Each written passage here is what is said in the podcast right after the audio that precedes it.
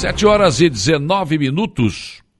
O dia começa com a informação de que o governador Carlos Moisés participou ontem à tarde da reunião do Fórum Parlamentar Catarinense e foi para tratar do pagamento das emendas para a área da saúde. Durante o encontro, em Brasília, o governador, eh, que estava acompanhado do secretário de Estado da Saúde, André Mota Ribeiro, reforçou aí a parceria com os deputados federais e senadores para que a liberação dos recursos ocorra sempre da maneira mais célere, mais rápida possível.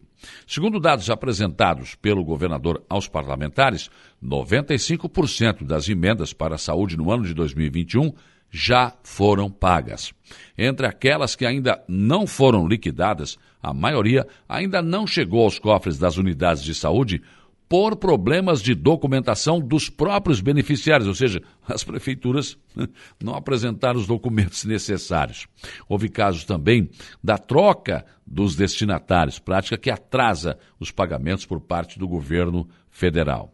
O governador entende que foi mostrado que, está, que, que, o Estado, por exemplo, está em dia com as suas obrigações, que já pagou mais de 95% das emendas e que aquilo que não foi pago ainda é decorrente de algum problema administrativo. Tem casos que ainda não houve o depósito por parte do governo federal, daí o estadual não consegue repassar. Então, assim que recebe o Estado, ele faz o repasse também. Essa reunião foi importante até para esclarecer, havia algumas cobranças de deputados federais sobre emendas que não haviam chegado ao destino.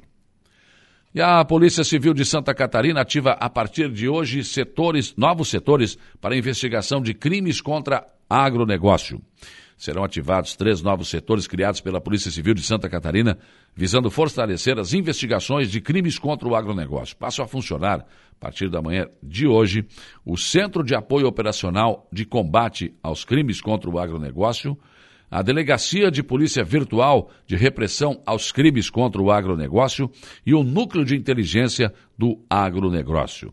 As estruturas com âmbito estadual haviam sido anunciadas no fim do ano passado passado pelo governador Carlos Moisés e vão ficar ligadas à Diretoria de Polícia da Fronteira, em Chapecó, no oeste do estado. Os atos de inauguração serão realizados durante a abertura oficial da 23ª Itaipu Rural Show, em Pinhalzinho, às 10 horas da manhã de hoje. Qual é o objetivo de tudo isso? É fortalecer e fornecer suporte às unidades da Polícia Civil incumbidas das investigações por crimes proporcionar qualidade, celeridade, eficiência e uniformidade quanto à apuração de infrações penais, a prisão dos autores, a recuperação de produto ou proveito de crime ou de bens e valores equivalentes à redução dos índices de criminalidade com tratamento igualitário ao pequeno, médio e grande produtor rural.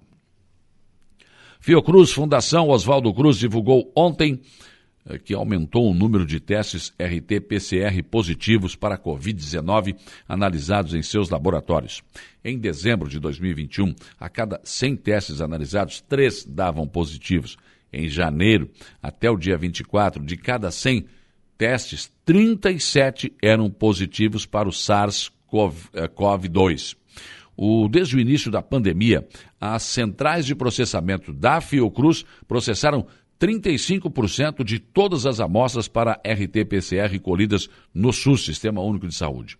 Os dados sobre os testes realizados na rede pública e analisados pelos laboratórios da Fiocruz são consolidados e monitorados pelo escritório de testagem da Fiocruz com base em fontes como o Sistema Gerenciador de Ambiente Laboratorial do Ministério da Saúde e as centrais de grande processamento da Fiocruz. Aqui na região, Infelizmente, os dados apontam cinco óbitos nas últimas 72 horas. Duas mortes em Araranguá, uma em Maracajá, uma em Santa Rosa do Sul e uma em Timbé do Sul. E a Secretaria de Saúde de Araranguá informa que a partir da próxima segunda-feira, dia 7 de fevereiro, o Centro de, Triagem para Covid-19, na UPA 24 horas, terá o seu horário reduzido em uma hora devido à organização de fluxos. O centro de triagem deixará de atender até às 23 horas, passando a ser das 7 às 22 horas todos os dias. E também é bom lembrar aí a nova agenda de vacinação em Araranguá. Então, desde ontem, é, Tem que ficar atento porque houve, houve, algumas mudanças. Centro, nós já anunciamos ontem aqui no programa, inclusive, né? No Centro Multiuso, na Avenida 15 de Novembro, ao lado da UPA, em frente ali o Instituto Federal, das 8 às 12 horas, de segunda a sexta-feira, primeiras doses de crianças de 5 a 11 anos, com e sem comorbidades. No horário da tarde, das 13h30 às 16 horas, segundas e quartas-feiras, primeiras doses para quem não se vacinou ainda, e segundas doses de Janssen, Pfizer e AstraZeneca, conforme disponibilidade das vacinas informadas diariamente, né? Pela aqui na imprensa, enfim, e, e também na, na, nas, pela assessoria de comunicação do município.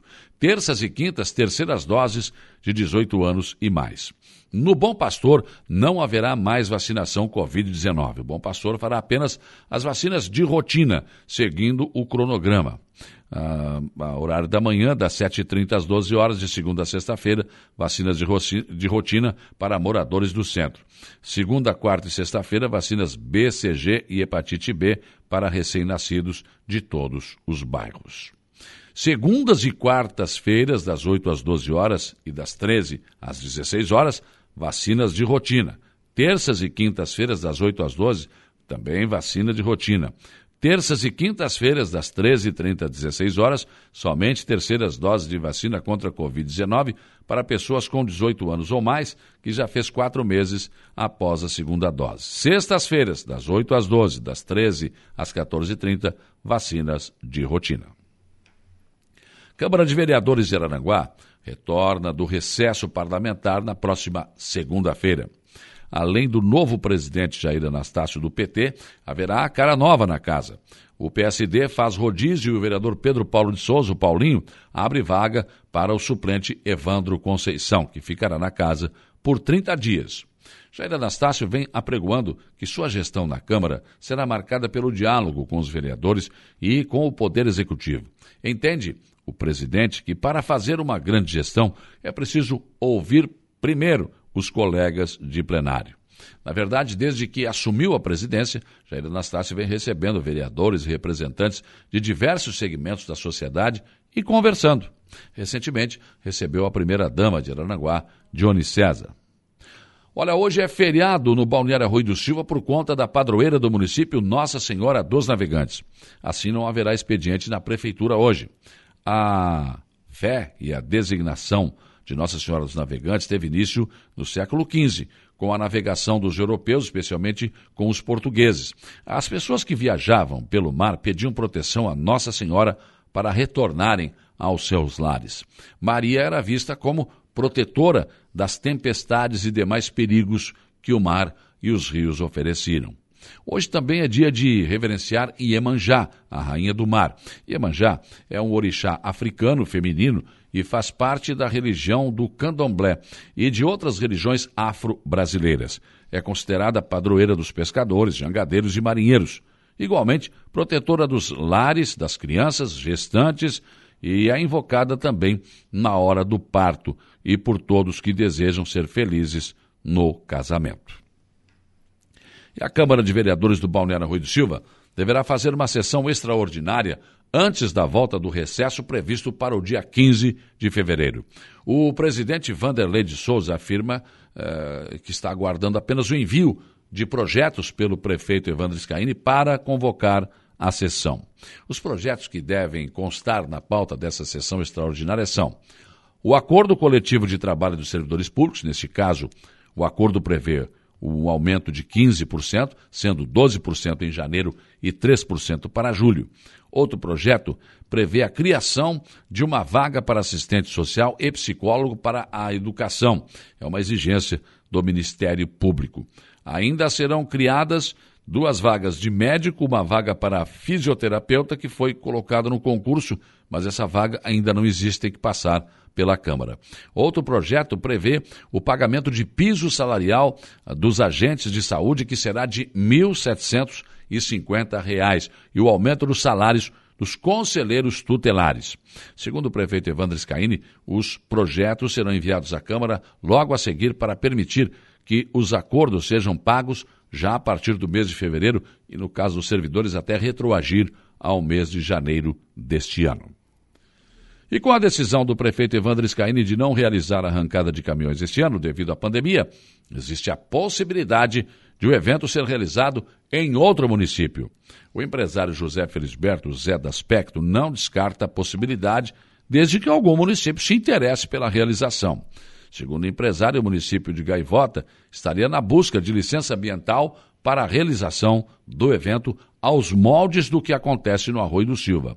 O local pretendido para a realização do arrancadão de caminhões seria a praia de Areias Claras, que, segundo o empresário, apresenta até melhores condições que o local onde é feito no Balneário Arroio do Silva. No local existe um loteamento novo, né, com muito espaço para a realização do evento. O município do Balneário Gaivota segundo o empresário também, está na busca de licenças ambientais para a realização do evento. E depois que o ministro do STF, Ricardo Lewandowski, decidiu que as universidades federais têm autonomia para exigir o passaporte da vacina, a exigência passa a ser anunciada em vários estados, inclusive aqui em Santa Catarina, onde até o Instituto Federal de Santa Catarina decidiu pela exigência. Só uma perguntinha assim, sem nenhuma pretensão. É obrigada a vacina no Brasil? Você é obrigado a se vacinar? Não. Se eu não sou obrigado a me vacinar, por que que para entrar em determinado local eu tenho que apresentar esse atestado de vacina? Pensem nisso enquanto lhes desejo um bom dia.